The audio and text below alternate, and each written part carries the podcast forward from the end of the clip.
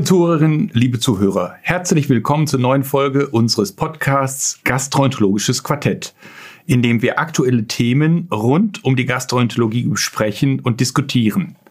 Mein Name ist Axel Diegners und ich sitze hier zusammen mit meinen Kollegen Privatdozentin Dr. Blumenstein und Herrn Professor Schreiber. Um das Quartett komplett zu machen, laden wir in jeder Folge einen Gast ein, der Experte auf dem jeweiligen Gebiet ist. Unsere heutige Episode beschäftigt sich mit dem Thema Eisen bei CED. Ein sehr rostiges Thema vermutlich. Unser heutiger Gast wird Herr Professor Jürgen Stein sein, den ich im Verlauf vorstellen werde. Herzlich willkommen auch von meiner Seite. Mein Name ist Irina Blumenstein. Ich leite die CED Hochschulambulanz der Universitätsklinik Frankfurt am Main und freue mich sehr, mit Professor Schreiber und Professor Digners und Professor Stein als feste Diskutantin beim Gastroquartett dabei zu sein. Ein rostiges Willkommen auch von mir zum Thema Eisen. Ich bin Stefan Schreiber. Ich arbeite in Uniklinik Kiel als Gastroenterologe mit dem Hobby CED. Darüber hinaus habe ich aber auch in anderen Bereichen der Medizin meinen Spaß als Forscher und engagiere mich dort als Arzt. Herr Professor Stein ist natürlich nicht rostig. Er ist ein leidenschaftlicher Sportler. Er ist das Urgestein in der Eisentherapie, ähm, beschäftigt sich seit über 25 Jahren damit. Er ist aber natürlich auch auf dem Gebiet der chronisch entzündlichen Darmerkrankungen äußerst versiert, hat jahrelang an der Universitätsklinik Frankfurt gearbeitet und arbeitet jetzt als Chefarzt im Krankenhaus Sachsenhausen in Frankfurt. Es ist somit eine große Freude, einen derartigen Eisenexperten zu diesem rostigen Thema bei uns zu haben. Die Frage, die sich mir stellt, ist natürlich, wie viel Eisen braucht der Mensch? Also Anämie ist ja eine, wir wissen, Begriff, der lange Zeit den Medizinständen eingebläut wurde als ähm, unter 10 Gramm pro Deziliter beginnt die Anämie. Und darüber ähm, braucht man nicht zu schauen und darunter eigentlich auch nur, wenn der Patient leidet.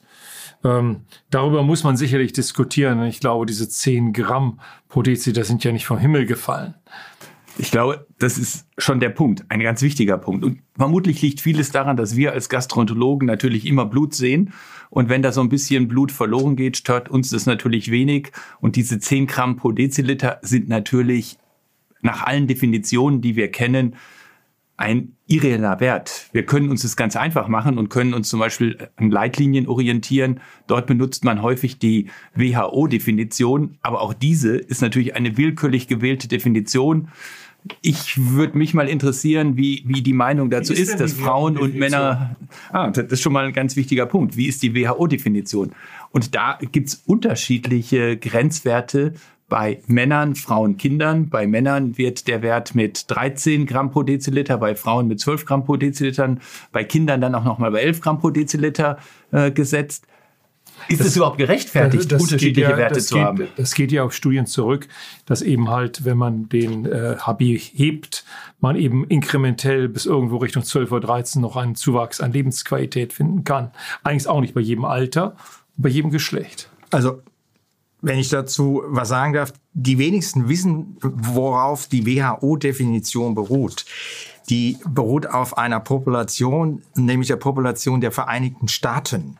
Das ist die Population, an der diese Zahlen festgemacht wurden. Da geht man doch keine Treppe hoch. Ja. Da fühlt man doch den Eisenmangel gar nicht. Nee, da fährt man nur Fahrstuhl. Also es ist so, das impliziert natürlich, dass das nicht übertragbar ist. Und es gibt neuere Arbeiten, die das hinterfragt haben, die gesagt haben, dass es je nach äh, Länder nach Ethnität unterschiedliche Normalwerte gibt und die nähern sich eigentlich alle plötzlich an. Es wird nicht mehr so differenziert zwischen männlich und weiblich, sondern es geht irgendwo um etwas über 13. Und was auch wichtig ist bei dieser Definition, es ist ein Unterschied, ob ich auf Meereshöhe lebe oder in den Anden auf 4000 Meter Höhe. Und irgendwann ist es dann ja auch selbstlimitierend. Also wenn der HB dann weiter steigt, habe ich ja von der Leistungsfähigkeit nichts mehr. Oder? Nein, also es gibt sicherlich einen, oberer Wert, der dann irgendwann mit Komplikationen verbunden ist. Das ist doch sogar ein ganz wichtiger Punkt. Ich glaube, die Himalayas, äh, im Himalaya, die Sherpas, die haben natürlich einen HB-Wert von 16, 17, 18. Die haben eine Polyglobulie nach unseren Standards, die wären krank. Und die kriegen eine Luftnot, wenn sie einen HB von 13 haben. Ja? Aber trotzdem ist es doch eigentlich interessant zu sehen, dass der HB-Wert nicht wie alle anderen Laborwerte einfach definiert wird an einem Normwert plus minus Standardabweichung, sondern offensichtlich hier so eine psychosoziale Komponente dabei ist, weil mich gleich die Frage im Raum steht, wie weit soll ich ihn denn heben, wenn jemand anämisch ist. Und das ist offensichtlich etwas, wo die Medizin in ihrer Grundgesetzlichkeit, die Wahrheit zu beschreiben, kompromittiert wird durch die Frage, wie viel darf ich reinstecken. Bevor wir den Punkt angehen, würde ich noch einmal ganz kurz äh, Frau Blumstein in, ins Rennen bringen. Wir reden ja so viel über Genderfragen dieser Zeit. Eigentlich muss man sagen, sind die Frauen diskriminiert. Die, die haben einfach einen niedrigen HB-Wert. Ist das gerechtfertigt? Gibt es da irgendwelche Daten oder wo, worauf begründet sich das? Das ist natürlich ein sehr guter Punkt. Und ich finde es prinzipiell natürlich, weiß ich selbst, dass man sich mit dem HB auch als Frau, der über 13 liegt, sehr viel wohler fühlt als mit einem von 11 auch leistungsfähiger. Dennoch ähm, hat sich das irgendwie eingeschlichen oder wie kam das, dass man gesagt hat, naja, wer, wer monatlich Blut verliert, der, der hat halt kein Recht auf äh, ein HB von 13 Gramm pro Deziliter. Frau Blumenstein, wissen Sie, warum diese ganzen Bilder aus dem Mittelalter alle Frauen mit grünem Gesicht zeigen? Das ist nicht die alte Firnis, sondern es ist, weil die alle schwer anämisch sind. Frauen gehörten im Mittelalter blass und waren schwer anämisch. Zu viele Geburten hintereinander ohne Unterbrechung? Oder keine adäquate Therapie, kein Eisen zwischendurch. Könnte auch sein. Ich glaube, da, da gibt es viele verschiedene Punkte. Aber ich glaube, was ja schon wichtig ist, ist, dass man sich auf einen allgemeinen Wert festlegt, weil ein viel größeres Problem, als jetzt zu diskutieren, ob der Wert bei 13 oder 14 sein sollte, ist das Problem, dass wir insbesondere bei Patienten mit chronisch entzündlichen Darmerkrankungen einen großen Teil von Patienten haben, die annehmen sind, die überhaupt nicht behandelt werden, weil wir den Wert von 10 oder 10,5 einfach normal finden. Nun darfst du noch etwas nicht vergessen.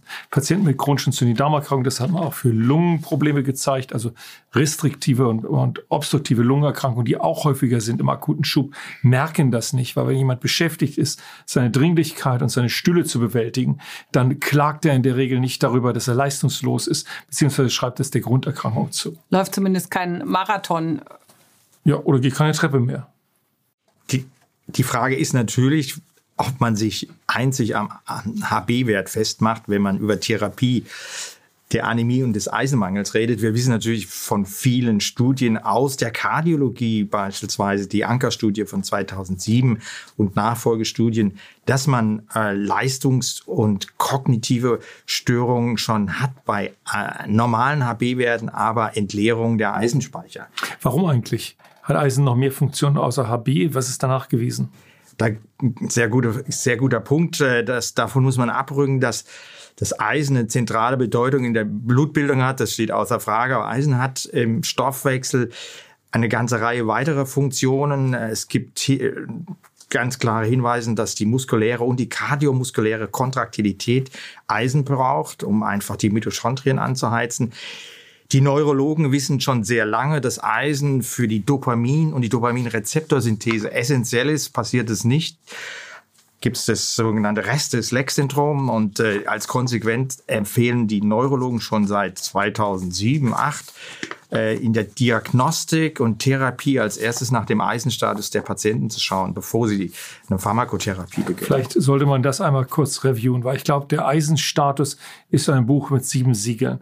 Äh, viele bestimmen einfach mal das freie Eisen und dann gucken sie es aufs Ferritin, aber das reicht ja wahrscheinlich nicht.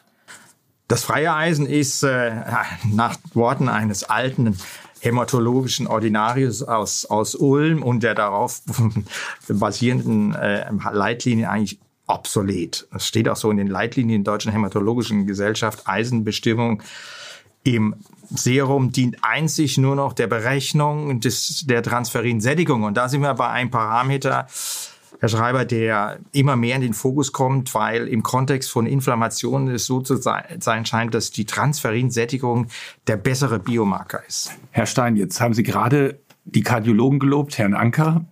Jetzt hören wir was von Hämatologen und Onkologen. Wir sind doch Gastroenterologen. Haben wir da nicht unsere eigenen Werte? Wie sollen wir denn die Diagnostik durchführen? Also erstmal die Patienten jünger, nicht? Die wir haben. Das kann man ganz ja, klar aber sagen. wir haben ja auch tolle Leitlinien. Wir haben die Eco-Leitlinien zum Beispiel zur Diagnostik. Und es gibt natürlich unendlich viele Dinge, die man messen kann. Ähm, wie messen Sie denn jetzt? Oder wie, wie stellen Sie denn fest? Also, ich soll kein freies Eisen messen, Transferinsättigung, weiß gar, mancher gar nicht, wie das geht. Was machen wir? Also, man orientiert sich in dem Fall äh, natürlich äh, an den Eco-Leitlinien, die wir beide ja mitgestaltet haben.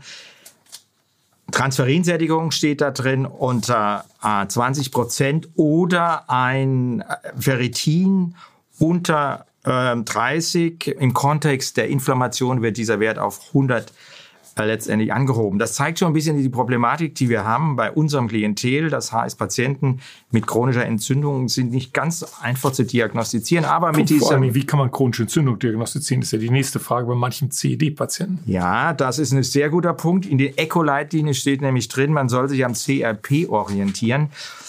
Äh, um das Ferritin zu interpretieren, das hat einen kleinen Hasenfuß. Das CRP und das Ferritin haben komplett differente Halbwertszeiten. Das, das heißt, ich kann schon ein, ein normales CRP wieder haben. Also jetzt wird die Ja, Welt wieder kompliziert. Und, ne? und, Jetzt und, kommen wir, das, kommen und wir, das CRP haben wir schon lange abgehalftert als Entzündungsparameter bei CED, denn es korreliert nicht mit der wirklichen Entzündung. Ich denke nur an die Patienten, die mit Thrombozytosen rumlaufen, was eindeutig Produkt chronischer Entzündung ist und die ein normales oder hochnormales CRP haben. Also ich glaube, dass das mit dem CRP nicht funktioniert. also gehen wir einen Schritt zurück und messen wieder die BSG, Blutsenkungsgeschwindigkeit. Nein, nein, wir müssen nicht über Entzündungsmarker denken.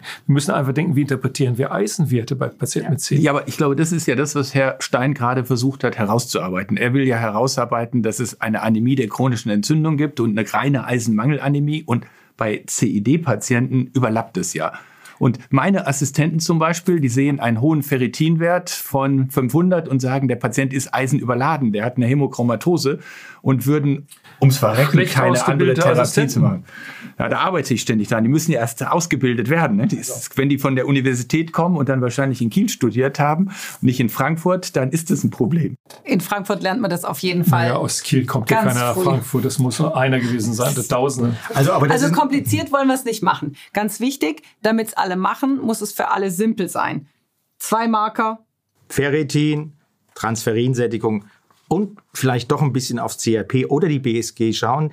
Das ist im Moment eine, eine Arbeit, die wir, wir haben das angeguckt und wir empfehlen oder orientieren uns da auch an, an der WHO. Die WHO sagt nämlich deswegen, sich nicht an einem Entzündungsparameter allein zu orientieren, sondern mindestens zwei und zu sagen, wenn einer von beiden erhöht ist, dann hat man im Hintergrund eine Entzündung.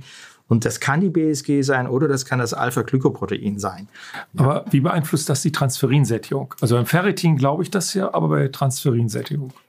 Das beeinflusst die Transferinsättigung nicht, es sei denn, man hat eine schwere Entzündung, weil das Transferin in dieser Transferinsättigung ist natürlich ein negatives Akutphaseprotein, das wird auch ein bisschen behandelt. Aber Herr Schreiber, um es auf den Punkt zu bringen, ich glaube, die Transferinsättigung erlebt in diesem Kontext so ein kleines Revival. Ja, die ist in vielen Punkten besser und wenn man sich die Leitlinien sämtlicher Gesellschaften anschaut, steht ja, Land auf, Land ab, die Transferinsättigung immer ein entweder oder äh, dabei und damit kann man sich im Zweifelsfall auch relativ gut behelfen. Und äh, Herr Dickners hat einen Kasus äh, angegeben, hohes Ferritin heißt in der Tat nicht, dass eine Eisenüberladung da ist. Es gibt eine Studie der Nephrologen, jetzt bin ich schon wieder bei einer anderen Gesellschaft, die zeigte, dass selbst bei Ferritinwerten über 600, wenn die Transferinsättigung unter 20 ist, eine Eisensubstitution Sinn macht und wirkt.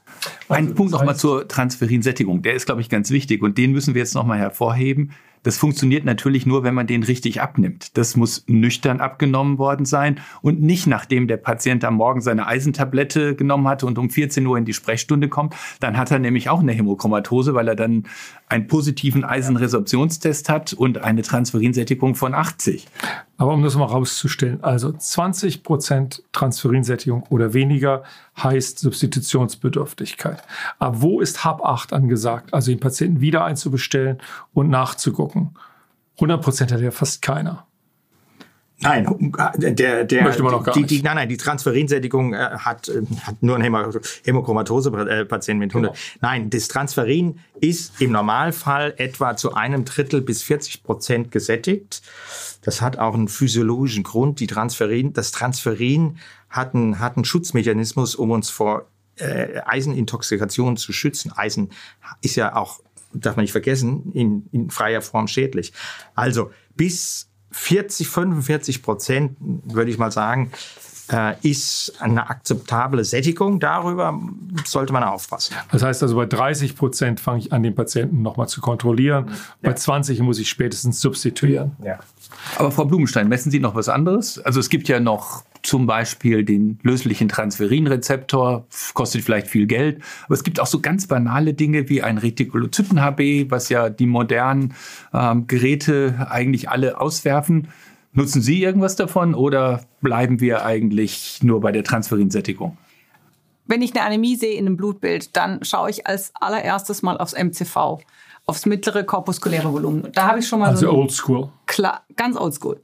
Und dann, wenn der HB niedrig ist, mache ich die Transferinsättigung und das Ferritin und CRP und das reicht vollkommen aus. Es gibt Also HB von 11,3, was ja eigentlich noch, noch nicht pathologisch sein soll. Ähm, äh, Größe der Erythrozyten bei 82. Machen Sie Transferinsättigung? ja, mache ich, weil schon da ja beginnend War die Antwort richtig? Ja, äh, ich, ich gehe so weit. Bei mir ist die, also ist sie immer dabei. ist sie immer dabei. Die ist immer dabei. ist einfach immer Ja, dabei. ist immer dabei. Aber Herr Stein, dann ist die Labormedizin natürlich unerträglich reich. Sogar in einer Uniklinik könnte ich Transferinsättigung jetzt nicht in das Routineprofil integrieren. Und ich glaube, viele Kollegen der Praxis haben da auch Probleme mit dem Laborvolumen. Also ein bisschen gezielte Diagnostik muss man machen. Ja. Ich erinnere an diese Diskussion, ob man die Thrombozyten jedes Mal machen muss, weil ich denke, ja. Nicht, aber ähm, ja. Aber die Transferinsättigung ist ja jetzt ein banaler Wert. Man bestimmt den Eisenwert, den man nicht braucht, und das Transferin dazu und der Computer äh, in den das guten aus. Labors rechnet es aus. Also die ist zwei weitere Parameter. Das sind zwei weitere ein Parameter. Parameter, Transferin, den man extra bestimmt. Und Eisen. Ferritin braucht man nicht bestimmen. Und ja, ich meine, wenn wir jetzt gar keine Diagnostik machen wollen, dann brauchen wir hier gar nicht mehr es, zu geht, es diskutieren. geht Dann darum, wie überwache ich meine Patienten in der Routine. Und in der Routine gibt es eben Patienten, bei denen ich auch die Überwachung minimiere, einfach aus Kostengründen und aus Gründen auch vielleicht ein bisschen der Belästigung, wo ich auch die ähm, Intervalle ausdehne, die ich im Patienten sehe. Die Idee, dass ich jeden Patienten alle acht Wochen sehe, ist ja surreal. Das schaffe ich nicht und das machen die Patienten auch nicht mit. Aber alle acht Wochen braucht man ja nicht. Das, ist- ich glaube, das müssen wir dann nachher nochmal besprechen, wenn wir das Füllhorn der Therapien besprochen haben. Auch da gibt's ja Leitlinien, die einem raten, in der Remission vielleicht äh, jedes halbe Jahr zu gucken, bis zu jedem Jahr. In Das der müssen wir nochmal diskutieren, was denn. Remission ist. Nicht? Aber das führt jetzt hier zu weit. Also man kann natürlich noch andere Parameter nehmen. Äh, Bei diesen ganzen korpuskulären Parametern muss man etwas vorsichtig sein, weil die nicht stabil sind. Also man, das äh, vergessen die wenigsten. Ein schöner Screening-Wert, äh, den, den die Heidelberger vor 25 Jahren schon, schon bearbeitet haben, ist äh, Zinkprotoporphyrin, was unabhängig vom Entzündungswert ein sehr guter Marker ist für die Eisenversorgung des Knochenmarks. Also das wird auch im Moment äh, relativ gut beforscht und ich denke, dieser alte Parameter wird eine kleine Renaissance haben, weil er sehr stabil ist und äh, es wird, ich Aber in Kiel muss man sparen, da wird man es nicht bestimmen können. Das ist dann nur was für die Bankenstadt Frankfurt. Ich meine aber, dass es nicht nötig ist. Man, man braucht es wirklich für so eine allgemeine Diagnostik nicht. Und wir würden ja für unsere Patientinnen und Patienten uns schon freuen, wenn überhaupt geschaut würde, wie der. Eisenstatus ist. Und zwar unabhängig, und da haben wir ja schon äh, direkt hier begonnen zu diskutieren, unabhängig davon, ob jemand in einer Remission ist oder in einem Das ist eine entscheidende Frage. Wenn ich im akuten Schub schaue, werde ich immer eine niedrige Transferinsättigung haben, weil der Patient einfach jetzt akut ist. Aber in der Sekunde, wo meine Therapie sitzt und wo ich ihn aus dem Schub rausgeholt habe, dann erkenne ich auch wirklich, was ihm chronisch fehlt. Ja, und dann warte ich äh, 225 Tage, bis mit einer Vierteltablette eines oralen Eisenpräparates der Eisenspiegel normal ist. Ich denke, in Frankfurt gibt es Geld. Lassen Sie, uns doch mal, lassen, Sie uns doch, lassen Sie uns doch mal zu den Symptomen kommen. Ich glaube, wir, wir reden jetzt über die Diagnostik und wir, haben gerade angefangen mit dem ganz niedrigen HB-Wert, wo, glaube ich, gar keiner drüber zweifeln wird. Aber es gibt ja sogar Symptome bei den Patienten, die keine Anämie haben, sondern nur einen Eisenmangel. Ich möchte da nur mal zum Beispiel an das Restless Legs Syndrom erinnern, an die Konzentrationsstörung, an die mindere äh, intellektuelle Leistungsfähigkeit. Herr Stein hat gerade viele andere Dinge des Mikronährstoffwechsels äh, ausgeführt, die er wahrscheinlich noch extenso äh, ausführen kann. Ähm, und da gibt's ja tolle Daten, zum Beispiel von den deutschen Biathletinnen, von Studenten, die mit Eisenmangel deutlich niedrigere kognitive Fähigkeiten haben. Vielleicht kann einer was dazu sagen. Also vergessen äh, ist das Fatigue-Syndrom, wenn auch nicht bei allen Patienten, aber ein Großteil der Patienten mit chronischem Fatigue-Syndrom, und das sind ja nicht wenige bei uns, die eigentlich normalen HB-Wert haben und leicht ent, äh, entleerte Speicher, profitieren von einer Eisengabe. Dann gibt es auch Studien, äh, mehr und mehr dazu. Und äh, zu den neurologischen Phänomenen äh, ist ja schon was gesagt worden. Also das äh, ist, ist nur ein Beispiel. Und die kognitiven Fähigkeiten, die beeinträchtigt sind, sind bei unserem Klientel natürlich oder Patientenklientel von besonderer Bedeutung. Das sind junge Schüler, Studenten, die, die am Anfang ihrer äh, Ausbildung stehen und Eisenmangel ohne Anämie macht auch eine Fertilitätsstörung. Da, darf ich also mal ganz konkret einhaken?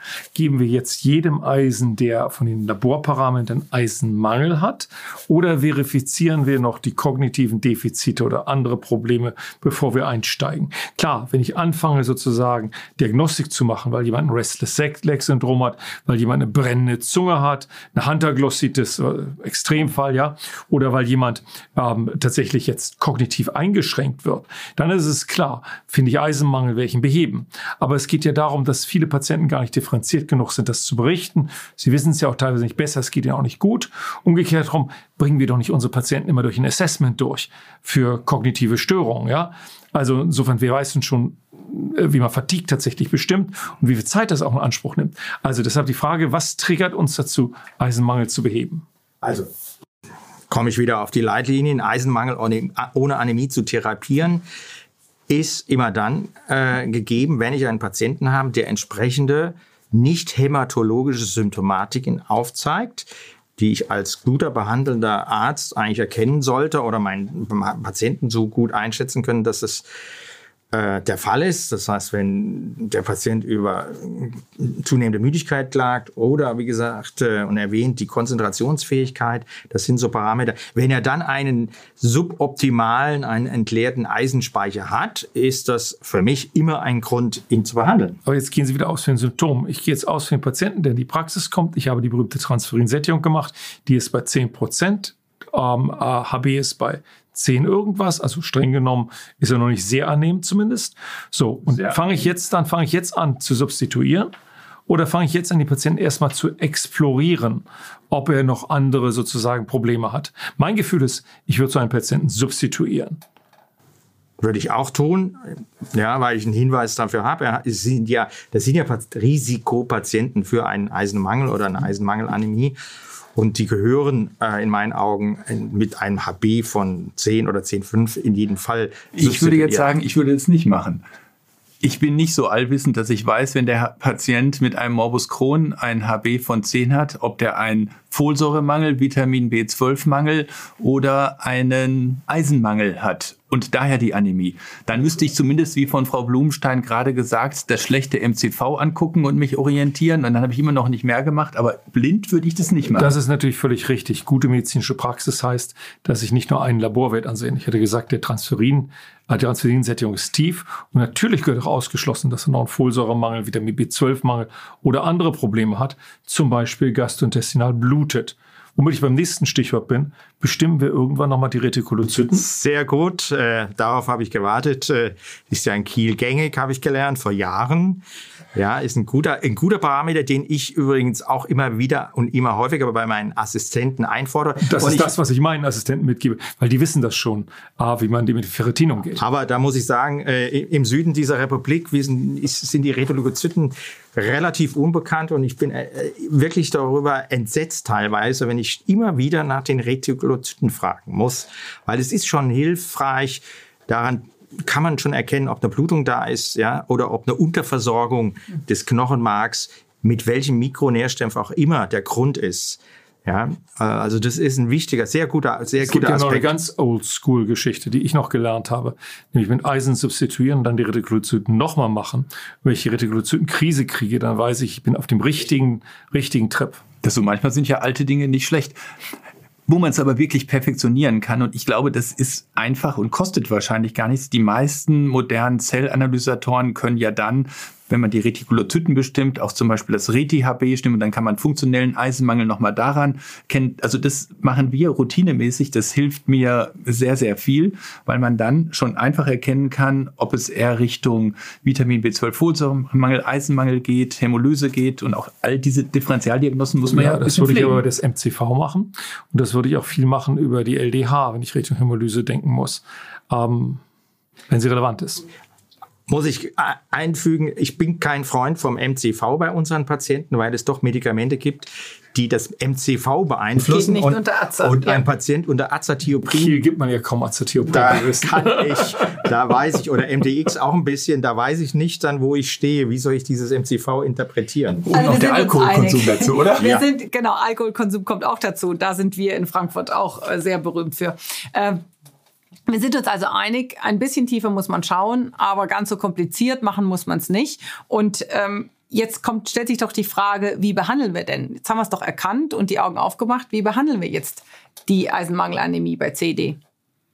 Grundsätzlich gibt es zwei Möglichkeiten, drei eigentlich, wenn man man könnte es diätetisch machen durch eine entsprechende Empfehlung. Man kann es oral machen durch, durch eine Eisensubstitution oder halt parenteral intravenös mit, mit entsprechenden Präparationen. Also orale Eisensubstitution ähm, habe ich zumindest immer noch die Lehrmeinung im Kopf, dass ähm, Eisenpräparate doch durchaus wie Steine im Magen liegen und auch schlecht resorbierbar sind.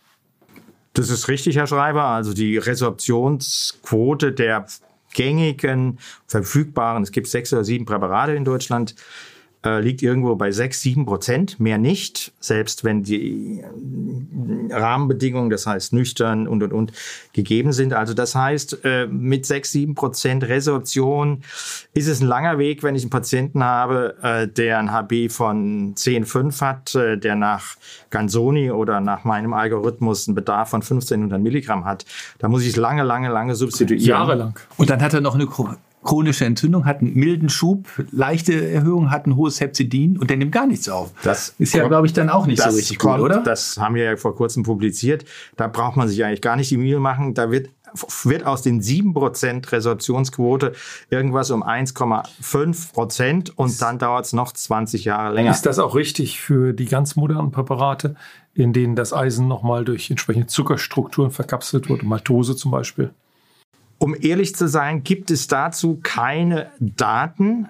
Ähm, wenn man aber den Mechanismus der Eisenresorption verstanden hat, und wir untersuchen das bei der WI gerade, dann kann man nicht erwarten, dass es anders ist, weil es ist nicht der Eintritt in die Zelle, um die es hier geht, sondern der Austritt aus der Zelle ins System über ein Transportprotein und das wird über ein kleines Molekül Hepzidin nun mal moduliert. Ob auf der anderen Seite ein zuckermodifiziertes Eisen oder Eisensulfat reinkommt, das tut sich nichts. Das kommt, das haben wir ja auch jetzt gezeigt, werden wir auch demnächst publizieren.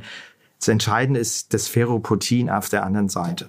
Also Eisennägel aufkochen und Infusionstee draus brühen. Ja. Herr Schreiber, Sie beschäftigen sich aber so intensiv mit dem Mikrobiom. Ist das Eisen nicht auch fürs Mikrobiom schlecht, wenn ich da oral Eisen da, gibt zukippe? es, oder? da gibt es jede Menge Stories, die ähm, äh, mal höher, mal tiefer gespielt werden. Wir wissen ja gar nicht, was ein gutes Mikrobiom denn bedeutet bei CD. Und ob Eisen nun, weil irgendeine Prevotella oder was auch immer Taxa nun rauf oder runter gespielt wird, ein gutes Mikrobiom ein böses überführt, ist in meinen Augen eine wissenschaftlich komplett unausgegorene Story. Natürlich ist es so, dass ich ein Mikrobiom beeinflussen kann, indem ich Schlüsselelemente für die Mikroben ähm, füttere, die möglichst dann euch resorbiert werden und im intestinalen Mikrobiom auch vorliegen. Und da gehört Eisen dazu, da gehört Zink dazu, da gehört Selen dazu, da gehört der Tryptophanstoffwechsel dazu. Und für alle diese Substanzen weiß man nicht, in welche Richtung ein Mikrobiom ausgelenkt wird. Und wenn es ausgelenkt wird, dann nur langfristig. Also das würde ich momentan noch diskontieren und sagen, beobachten wir weiter. Und Frau Blumstein, was ist daran dran, dass orales Eisen Schübe auslösen kann einer chronisch entzündlichen Darmerkrankung? Also wenn nur 7% resorbiert wird, dann werden 93 Prozent nicht resorbiert, wenn ich richtig rechne, und gelangen eben an diese entzündete Mucosa und können dort, äh, weil ja frei vorhanden, das hatten wir ja vorhin gesagt, äh, das Eisen dann wirklich Zellschäden machen kann und eine Entzündung auch verschlechtern. Also das wollen wir natürlich und gar dafür nicht. Dafür gibt es wirklich einen Nachweis? Es gibt, um das, äh, es gibt dazu tierexperimentell sehr viel. Ja, irgendwo fängt man ja an, an tierexperimentell äh, eine ganze Reihe von Hinweisen, die das auch mechanistisch äh, untersucht haben. Klinisch ähm, gibt es wenig gute Datenschreiber, das muss man fairerweise sagen, weil man sich das äh, in den Studien oft nicht angeschaut hat. Äh, ein Grund in meinen Augen, alle Studien, und ich überblicke so ziemlich äh, jede, sind im, im, im Studiendesign viel zu kurz, um diese Frage zu beantworten. Die, diese Studien gingen über drei bis äh, maximal vier Monate. Ja, und, und auf dem Hintergrund einer Therapie, die wahrscheinlich selber nicht schubverhindernd war. Denn ich meine, wenn man ineffizient therapiert, dann macht man wirklich Fischen im, im, im Tümpel. Also ja. klar ist, dass wir die CD parallel auf jeden Fall auch behandeln müssen. Und so sagt die Leitlinie auch klar, in Remission ist ja orale Eisengabe auch erstmal in Ordnung, wenn nicht der Eisenspeicher leer ist. Also der Leitlinie durch Mehrheitsvotum aus dem Tierexperiment finde ich nach wie vor nicht sinnvoll. Ähm, persönlich denke ich, dass eine vernünftige CD-Therapie, die eine Remission einstellt, auch das Problem des Eisenmangels teilweise behebt, zumindest nachdem man aufgefüllt hat. Und dass das das höchste Gut ist, ist gar keine Frage. Und wenn ich die Remission nicht einstellen kann, dann werde ich einen großen Eisenverlust bei CD einfach wie entzündete Mucosa haben. Da wird einfach Eisen quantitativ verloren. Und, und wie mache ich das jetzt in Kiel? Gebe ich da ein Kilo Eisen, damit das schnell aufgefüllt wird bei 1 naja, Milligramm? Wir waren jetzt eben schon bei der parenteralen Eisengabe und da würde ich einen Stein den Vortritt lassen. Aber es gibt natürlich verschiedene Präparationen, die es erlauben, verschiedene Mengen Eisen einzufüllen. Und in meinen Augen, ich bin jetzt nicht berufen, sieht das so aus, als ob das eine Frage der Zulassung und nicht der Präparation so sehr ist. Es gibt welche, die bloß wenige Milligramm erlauben. Es gibt welche, da kann man fast bis an die 1000 Milligramm reintun. In einem Rutsch.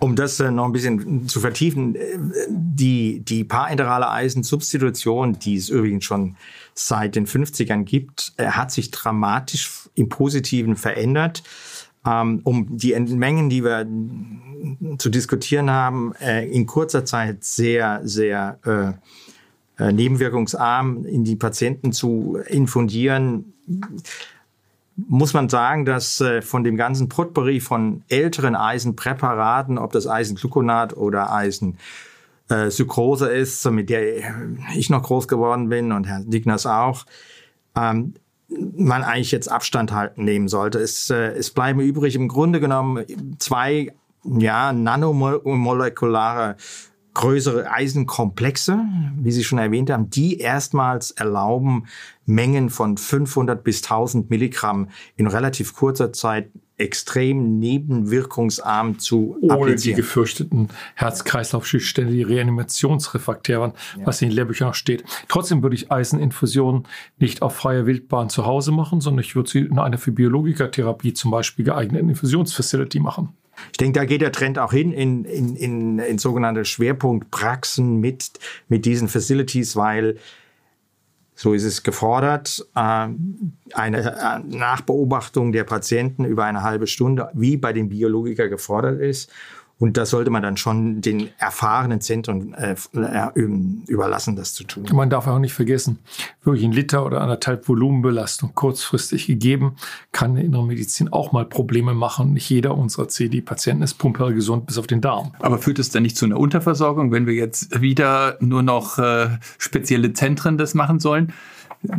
Wir haben ja letztendlich nur 10 bis 15 Prozent der CED-Patienten in solchen Zentren. Die meisten werden woanders behandelt. Ist das nicht dann doch eine Unterversorgung? Ja, Herr Digners, es mag schon sein, aber die Realität ist nun mal eine andere. Das sehe ich jeden Tag, dass äh, die Niedergelassenen in der Breite, ich will nicht sagen Angst haben, aber sich doch relativ, relativ äh, äh, ja, davor zieren, diese intravenöse Therapie in den Praxen zu machen, weil ihnen im Prinzip auch nicht die Möglichkeit gegeben ist, die Patienten nachzubeobachten. Also ich sage ich sag nur mal, drei Patienten in einer kleineren Praxis zu einer Eiseninfusion, die dann eine halbe Stunde nachbeobachtet werden müssen und dann, dann gibt es schon Stau. Ja? Aber liegt ja, es nicht daran, dass wir das einfach nicht richtig weitergebildet haben? Also wie häufig hat jeder von uns hier mal solche Nebenwirkungen gesehen? Also ich glaube, wenn wir richtig weiterbilden, braucht man nicht zu sehr auf die Ärzte fokussieren, weil in der Tat halte ich diese Nebenwirkungen für mittlerweile nicht mehr relevant, sondern muss an das Hilfspersonal denken. Und ich glaube, eben spezialisierte Praxen haben entweder Krankenschwestern, wenn es sich um Universitätskliniken oder Kliniken handelt, oder sie haben sehr gut ausgebildete MFAs, die eben halt auch mit Infusionen umgehen können. Und noch einmal, Infusionszwischenfälle sind nicht immer auf die Substanz zu beziehen. Da gibt es genügend Gründe, wo es Probleme geben kann bei einer Infusion, die davon wegliegen. Und ähm, am Ende ist es die Angst der Helfer, der MFAs und weniger der Ärzte. Ja, aber dann 33 Universitätskliniken mit 10 bis äh, 2000 Patienten. Dann haben wir also 10 Prozent der Patienten behandelt und die anderen 90 Prozent werden wir nicht wissen, behandelt. Wir wissen oder? ja auch, dass es mindestens 50 Praxen in Deutschland gibt, wenn nicht 100, die Biologiker-Infusionen machen. Das stimmt. Und man könnte sicherlich auch mehr erreichen, wenn man nochmal differenziert zwischen einer richtigen allergischen Reaktion und einer sogenannten Hypersensitivität. Was ist denn da der Unterschied? Also die klassischen allergischen Reaktionen gibt es nur noch ganz, ganz selten, weil die Präparate in ihrer nanomolekularen Struktur so stabil sind, dass es nicht passiert. Ähm, Hypersensitivitätsreaktionen haben mit einer allergischen Reaktion ja prima vista nichts zu tun. Die gibt es sicherlich, äh, die sind aber Passagier. Und äh, das muss man handeln. Das heißt auch nicht, dass der Patient kein Eisen mehr kriegen soll, sondern da macht man eine Pause ja, und wartet eine gewisse Zeit. Ähm, wenn wir bei Nebenwirkungen sind, was mit der befürchteten Hypophosphatämie? Ähm, bei Massentransfusionen gern mal gesehen über chronische Zeit ähm, passiert das auch bei Eiseninfusionen. Wann kommt es dazu? Wie ist der Mechanismus? Wie erkenne ich es früh? Also die Hypophosphatämie ist ein Thema bei den neuen Eisenpräparaten. Ähm, um die klinische Relevanz zu diskutieren, es ist zunächst einmal ein Laborwert. Ja.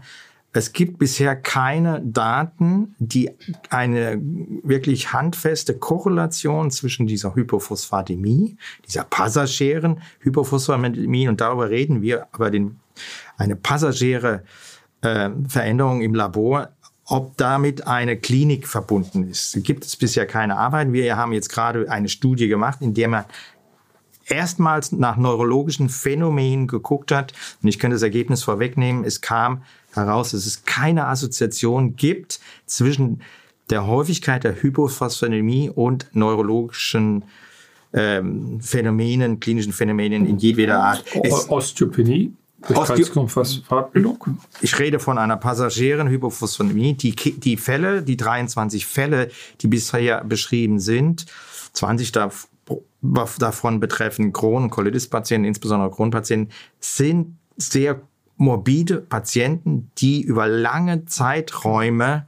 Das ist auch, was ich ja als Eisen Fall im Kopf habe. Ein mhm. Patienten, der hat gar nicht Eisen gekriegt, der hat immer wieder Transfusionen gekriegt, weil er bei seinem Morbus Crohn immer wieder spritzende Blutung im Dünndarm hatte, immer wieder ähm, äh, mit dem Argonbeamer behandelt, irgendwelche Gefäßneubildungen, immer wieder geblutet. Aber sicher in seinem Leben 100, 150 Konserven bekommen. Persistierende chronische Hypophosphatämie und dann schwere Osteopenie.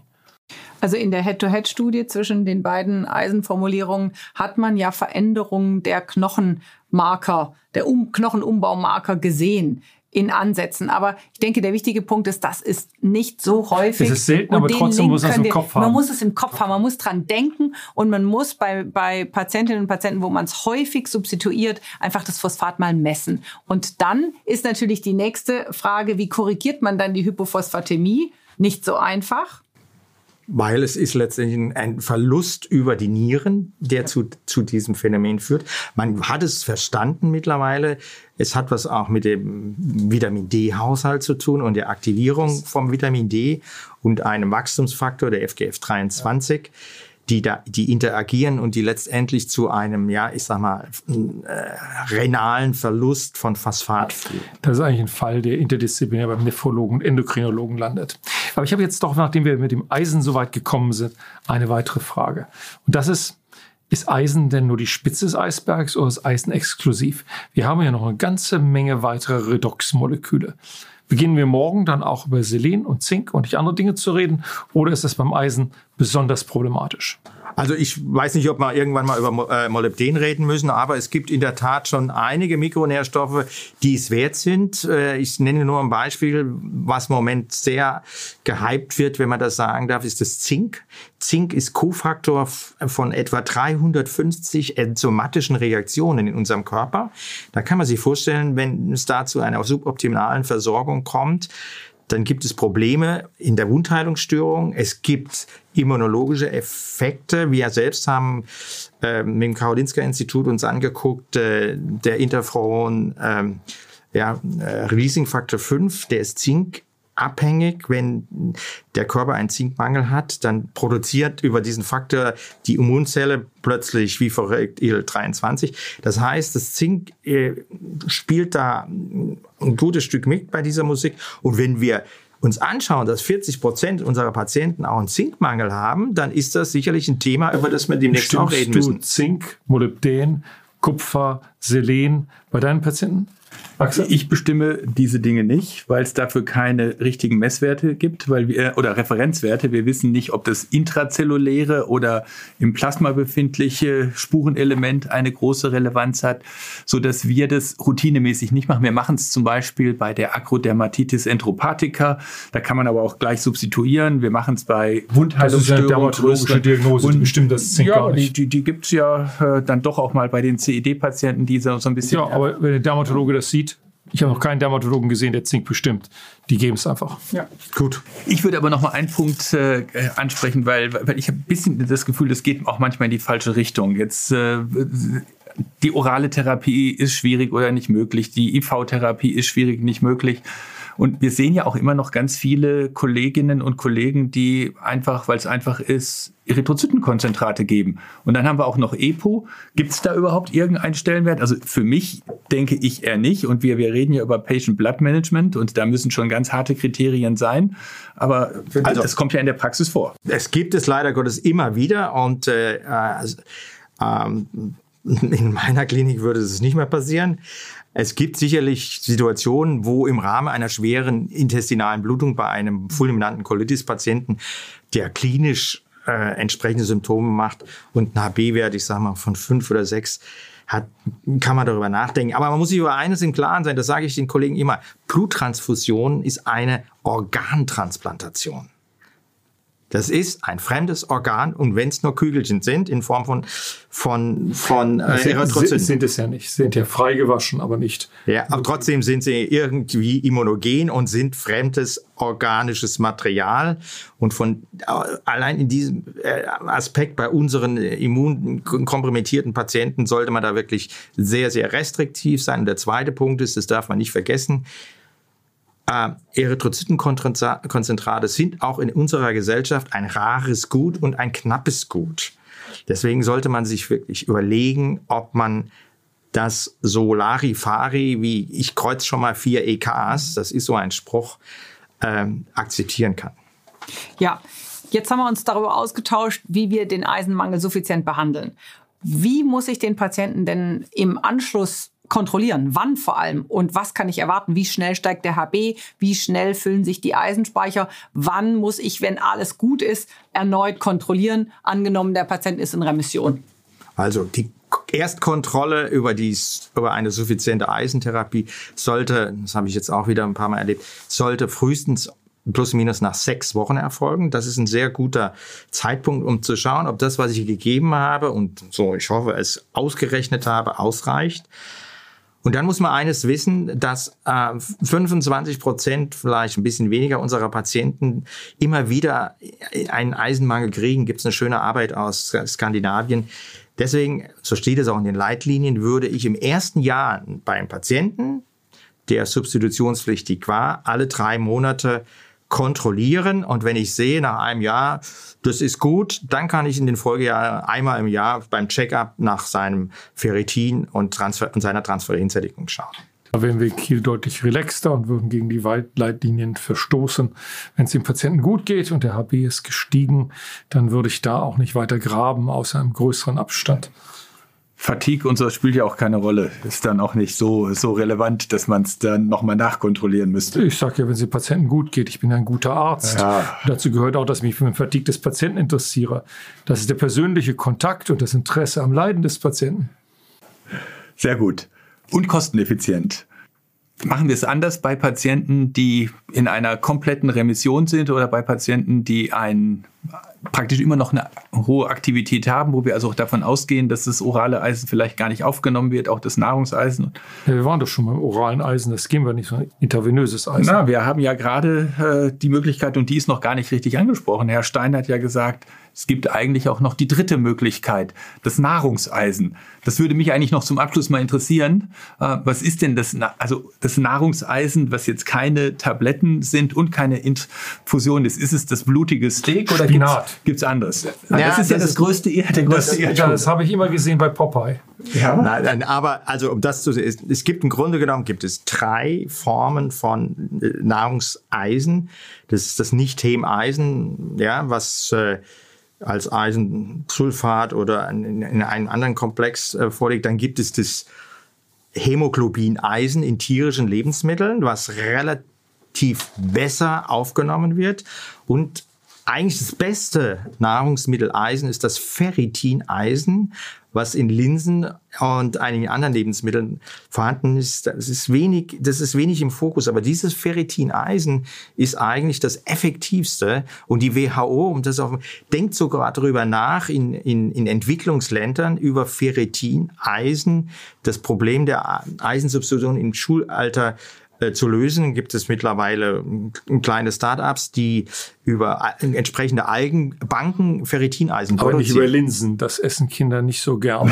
Weder in Entwicklungsländern auch hier. Spinat. Und ganz wichtig ist auch noch, man kann ja bestimmte Lebensmittel zur Eiseneinnahme zusätzlich einnehmen. Zum Beispiel Orangensaft und das wird dann wirkt dann förderlich auf die Ja, damit wird ein bisschen, also dass der Orangensaft und die Ascorbinsäure-Story äh, beeinflusst die, die Aufnahme über Hemeisen überhaupt nicht, sondern wenn überhaupt, und das ist nur marginal, es wird überschätzt, das Nicht-Hemeisen. Ja.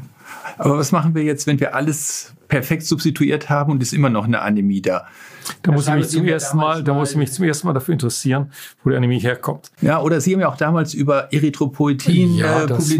War 1996. Hat das noch einen Stellenwert? Oder? 1996 hat man den Eisenstoffwechsel noch nicht verstanden. Da hat man zum ersten Mal überhaupt anerkannt, dass es eine Anämie der chronischen Entzündung gibt. Wir haben in der Tat damals im New England Journal of Medicine publiziert, dass es diese chronische Anämie bei chronischen Syndromerkrankungen gibt und dass man in der Tat dagegen steuern kann. Das ist der Beweis der chronischen Anämie. Aber Jetzt in der heutigen Situation ist es relativ klar, dass der Stellenwert des Auffüllens der Eisenspeicher weit, weit höher ist als der der Blutproduktion stimulierenden Hormone. Für Erythropoetin gibt es möglicherweise noch einige wenige Einsatzpunkte, nicht beim chronisch blutenden gastroenterologischen Patienten, der so heftig immer wieder blutet, möglicherweise auch mit darunterliegenden anderen Problemen, dass man das einfach nicht in den Griff kriegt mit Substitution und nachstimulieren muss. Aber das ist ein Patient alle fünf Jahre mal, den man dort sieht und der in einer Universitätsklinik hier unter solchen Problemen vorgestellt wird. Das ist nichts für den breiten Einsatz und die Zeiten dafür sind wie manchmal in der Medizin vorbei. Dem ist nichts mehr zu hinzuzufügen. Gut, jetzt sind wir ja auch wieder ein wenig weit in der Zeit fortgeschritten, dass es, glaube ich, wieder an der Zeit ist, die traditionelle Studie des Monats vorzustellen.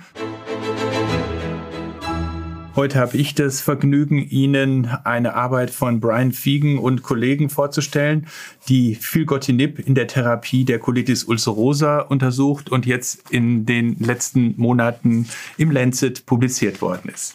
In dieser Studie, die sogenannte Selection-Studie, wurde Filgotinib bei Patienten mit moderater bis schwerer Colitis ulcerosa in einer 2b3 Phase 3 Studie untersucht.